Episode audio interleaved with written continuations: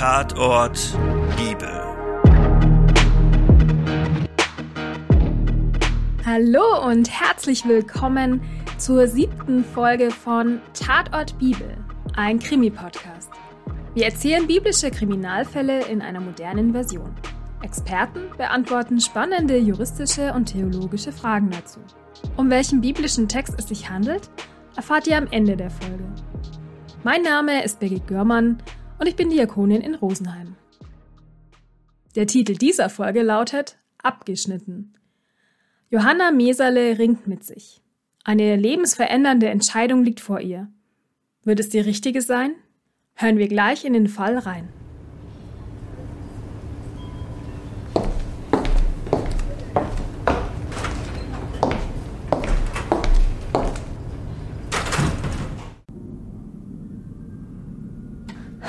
Ich weiß nicht. Ist das wirklich die richtige Entscheidung? Ist ja schon ein paar Tage her, dass wir das Treffen vereinbart haben. Ich könnte es mir also noch problemlos überlegen. Ich sag einfach unter einem Vorwand ab, einfach eine kurze Nachricht. Vermutlich hat mich ohnehin niemand gesehen. Die paar Schritte durch die Hotellobby. Ich verschwinde, als wäre nichts gewesen. Aber wohin soll das führen? Ich steck da jetzt einfach drin. Wenn ich das nicht durchziehe, tut's keiner. Alles hängt an mir. Die anderen haben feige den Schwanz eingezogen. Ich muss es klären. Mir bleibt nichts anderes übrig. Ja, es muss sein. Los jetzt, Johanna, reiß dich zusammen. Den kurzen Rock glatt streichen, nochmal durch die Haare fahren. Alles sitzt. Hat ja auch lang genug gedauert. Es soll perfekt sein. Schließlich hängt alles von mir ab. Los geht's. Ich krieg das schon hin.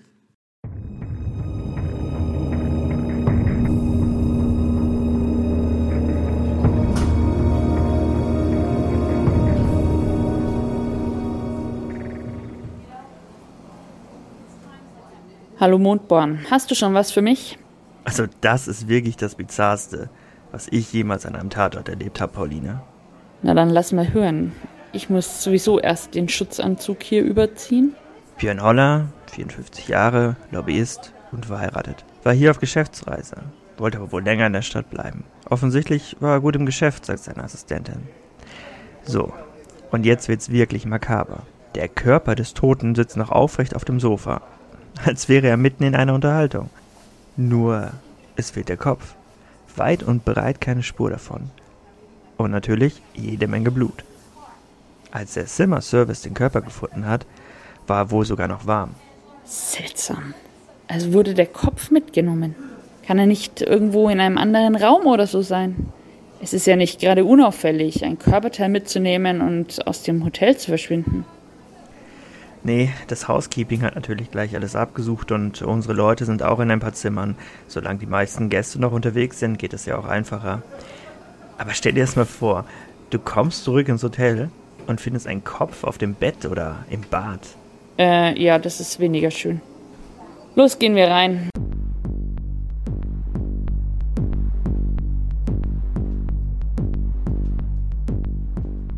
Ähm, das mit dem Schwert in der Hand, das hast du mir jetzt aber vorenthalten. War das als Überraschung gedacht, oder? Ja, der Holler scheint ein Schwert nah gewesen zu sein. Hat sie gesammelt, natürlich nur Unikate, fein säuberlich ausgestellt in seinem Büro. Die Assistentin meinte, er hätte immer eins ausgesucht und auf seine Reisen mitgenommen. Ja, sozusagen als Glücksbringer. Na, sehr sympathisch.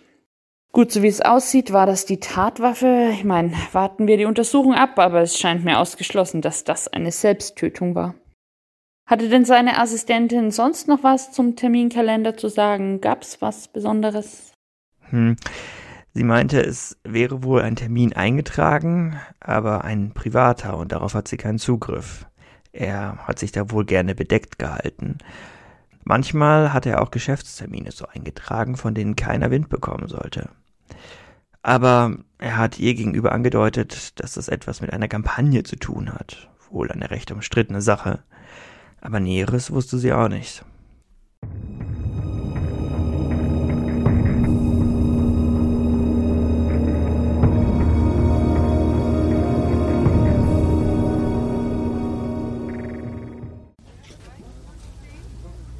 Ich bin völlig fertig.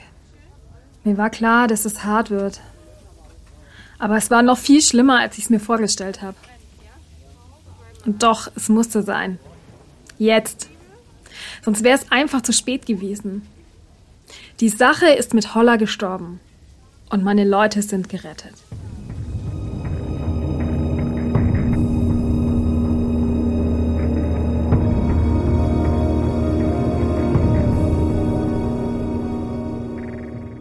Das war ein besonders makabrer und etwas mysteriöser Fall. Die Auflösung gibt es im Gespräch mit Claudia Lotz. Über die rechtlichen Aspekte spreche ich jetzt mit dem Rechtsanwalt Abusa Erdogan. Hallo Abu. Mord und auch Totschlag war ja schon Thema in Folge 1 und 4. Magst du noch mal was dazu sagen, inwieweit der Tathergang einfließt? Also spielt Brutalität eine Rolle bei der Strafbewertung? Der Mord unterscheidet sich ja im Vergleich zum Totschlag dadurch, dass er in gewisser Hinsicht, man spricht von subjektiven oder objektiven Mordmerkmalen, eine bestimmte Begehung oder eine bestimmte Absicht beim Täter voraussetzt. Und eine dieser Verschärfungen sozusagen oder dieser den Totschlag auf eine andere Ebene hebenden Voraussetzungen ist zum Beispiel die Begehung des Mordes aus ähm, Habgier, aus niederen Beweggründen. Das ist ja alles sozusagen eine innere Absicht. Also wenn ich das jemand, wenn ich jemanden umbringe, weil ich nur an äh, Geld kommen möchte, aber eben auch grausam oder heimtückisch. Also heimtückisch ist immer, wenn ich jemanden sozusagen aus einem Hinterhalt heraus umbringe, dass er sich des Angriffes gar nicht versieht. Und grausam ist ein Mord oder ein, äh, eine Tötung dann, wenn ich über das, was zur Tötung hinausgeht, tue, um jemanden umzubringen, also jemanden möglichst qualvoll umzubringen. Das kann da schon Berücksichtigung finden. Letztendlich ist es dann immer eine Sache auch der Würdigung des Richters, wann etwas zum Beispiel in einen sogenannten grausamen Mord äh, hineinfällt. Im Hörspiel sucht das Personal ja alle Hotelzimmer durch. Ist das aus deiner Erfahrung realistisch? Und ist es überhaupt erlaubt? Was darf die Polizei denn alles zur Beweissicherung veranlassen? Wo sind die Grenzen? Es ist äh, beispielsweise so, wenn ich eine Wohnungsdurchsuchung mache, äh, ich meine, ein Hotel geht so ein bisschen in diese Richtung, dann gibt es dort eine entsprechende Rechtsgrundlage, die sagt, es braucht einen gewissen Verdacht, äh, dass jemand einer Straftat bezichtigt wird. In diesem Fall reicht auch schon, also bei einer Hausdurchsuchung reicht tatsächlich schon der Anfangsverdacht aus. Und für Räume, die sozusagen nicht zur Wohnung gehören. Da gibt es auch eine Rechtsgrundlage. Da gibt es zum Beispiel den Paragraph 103 der Strafprozessordnung. Und die sagt, bei anderen Personen sind Durchsuchungen nur zur Ergreifung des Beschuldigten oder zur Verfolgung von Spuren einer Straftat oder zur Beschlagnahme bestimmter Gegenstände und so weiter und so fort. Also man sieht ja, wenn es darum geht, dass ich Spuren ausermittle, dann kann die Staatsanwaltschaft da tatsächlich auch als Ermittlungsbehörde oder die Polizei äh, in Räume eindringen, die jetzt zum Beispiel nicht dem Täter zugehörig sind. Also im Einzelfall muss man dann natürlich immer sauber abwägen, weil unser Rechtsstaat wäre ja nichts wert, wenn es diese Schutzbestimmungen nicht gäbe. Und es kommt dann noch hinzu, dass es auch was mit den Grundzügen des Rechtsstaates zu tun hat, dass diese Anordnungen eigentlich immer nur von einem Richter erfolgen dürfen. Mit Ausnahme Gefahrenverzug oder wenn Beweismittelverlust droht. Also das ist ja nichts anderes als Gefahrenverzug. Also sprich, die Polizei nimmt jetzt beispielsweise einen Drogendealer über Nacht fest und der hat so und so viel Drogen bei sich, äh, dann gibt es natürlich einen Anfangsverdacht dafür, dass der noch mehr haben könnte und dass man da die, die Räumlichkeiten oder sein, sein Haus durchsuchen möchte. Zu Nachtzeiten gibt es aber wiederum keinen Richter. Und da, weil man sagt, das ist dem nicht zumutbar, den Ermittlungspersonen bis am nächsten Morgen um 6 Uhr beispielsweise zu warten, weil dann Beweismittel vernichtet werden könnten, dürfen die einfach eindringen und müssen sich das dann halt im Nachhinein vom Richter genehmigen lassen. Und es gibt dann oft auch Fälle, wo bestimmte Beweismittel erhoben werden, wo es irgendeinen Makel gibt, weil man die gesetzlichen Bestimmungen nicht beachtet hat oder weil man zum Beispiel diese richterliche Anordnung nicht eingeholt hat. Und in diesen Fällen gibt es tatsächlich vor Gericht, kann man dann als Verteidiger oder Angeklagter Widerspruch erheben, dass dieses Beweismittel verwertet wird, weil es ja entgegen den gesetzlichen Bestimmungen erlangt wurde. Da wird dann aber in der Regel abgewogen zwischen dem Strafverfolgungsinteresse des Staates und zwischen dem Individualrechtsschutz des Betroffenen. Und ihr könnt euch sicher sein, wenn es um Mord geht, dann wird immer das Strafverfolgungsinteresse des Staates überwiegen. Vielen Dank, Abu. Soweit zur juristischen Seite. Die theologische Sicht bespreche ich wieder mit Claudia Lotz, Pfarrerin an der Rosenheimer Apostelkirche. Hi Claudia, wie immer zuerst, um welche biblische Geschichte handelt es sich heute?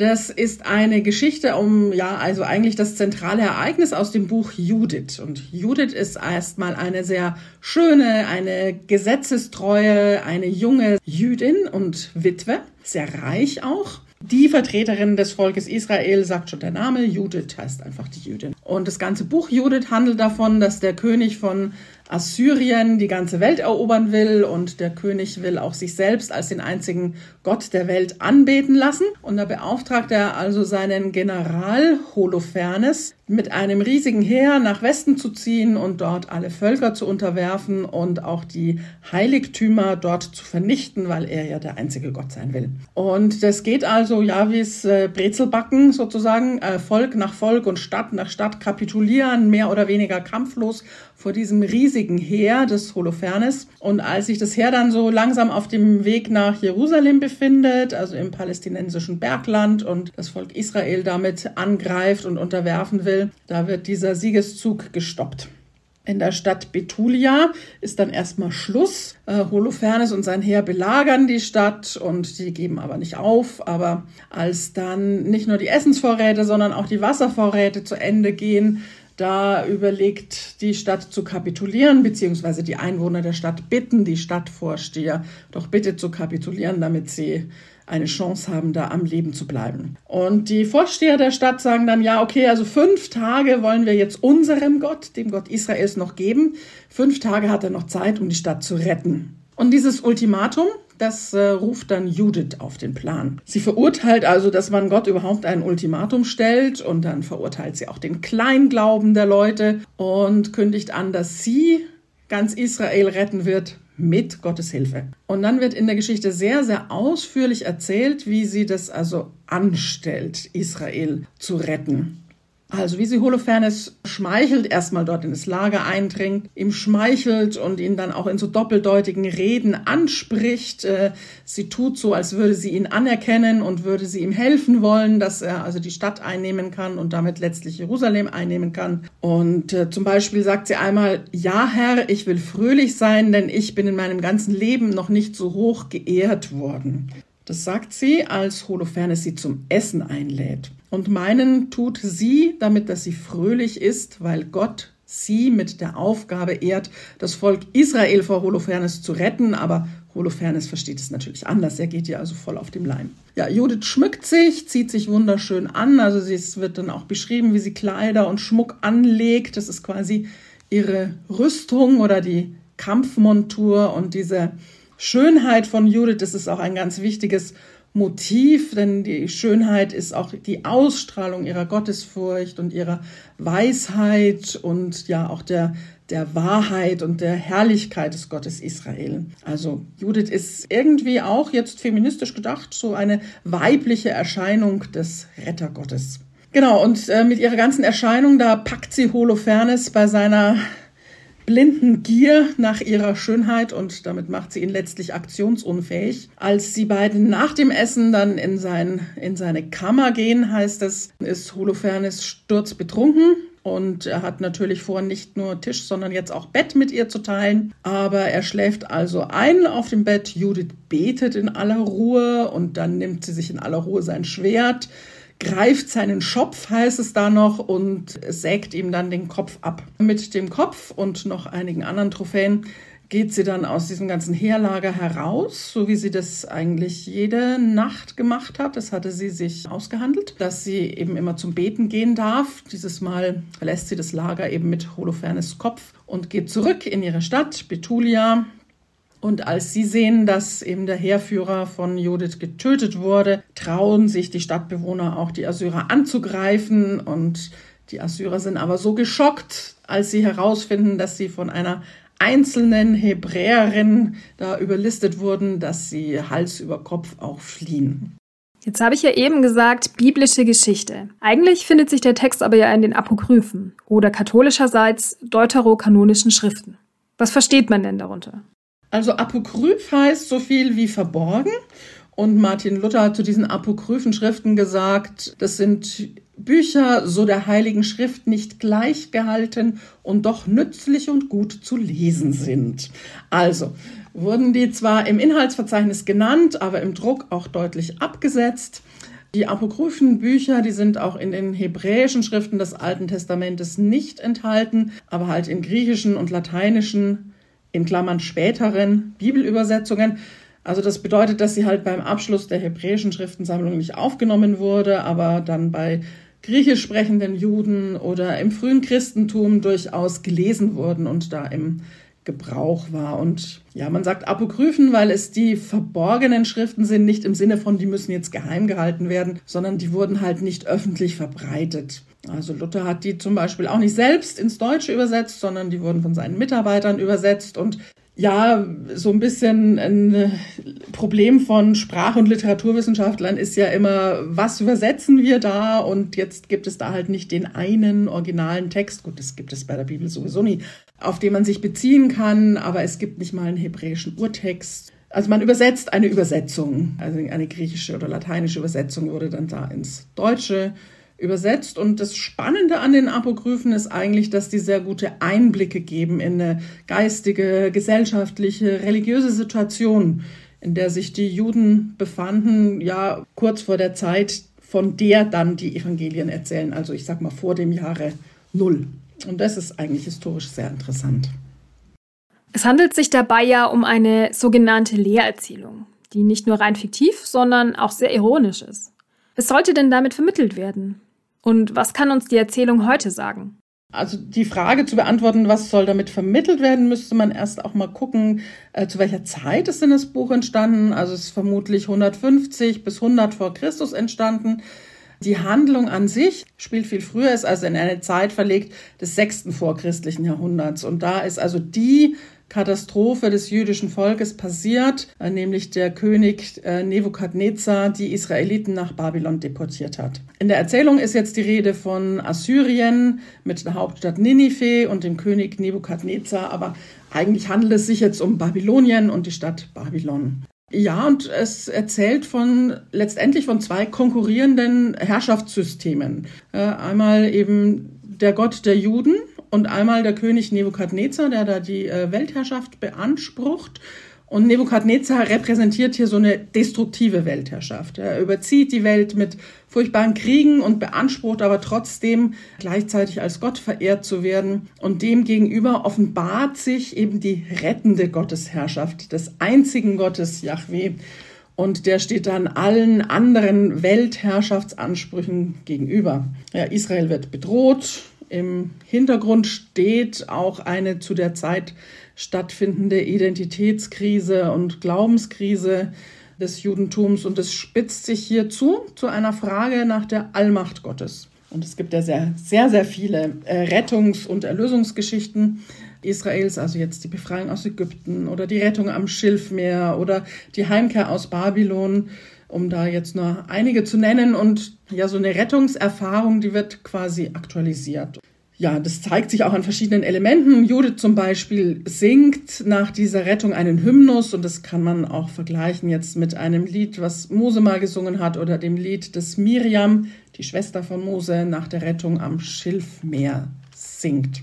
Ja, die Hauptfigur Judith ist eine Frau, und das ist schon mal das Programm des Buches.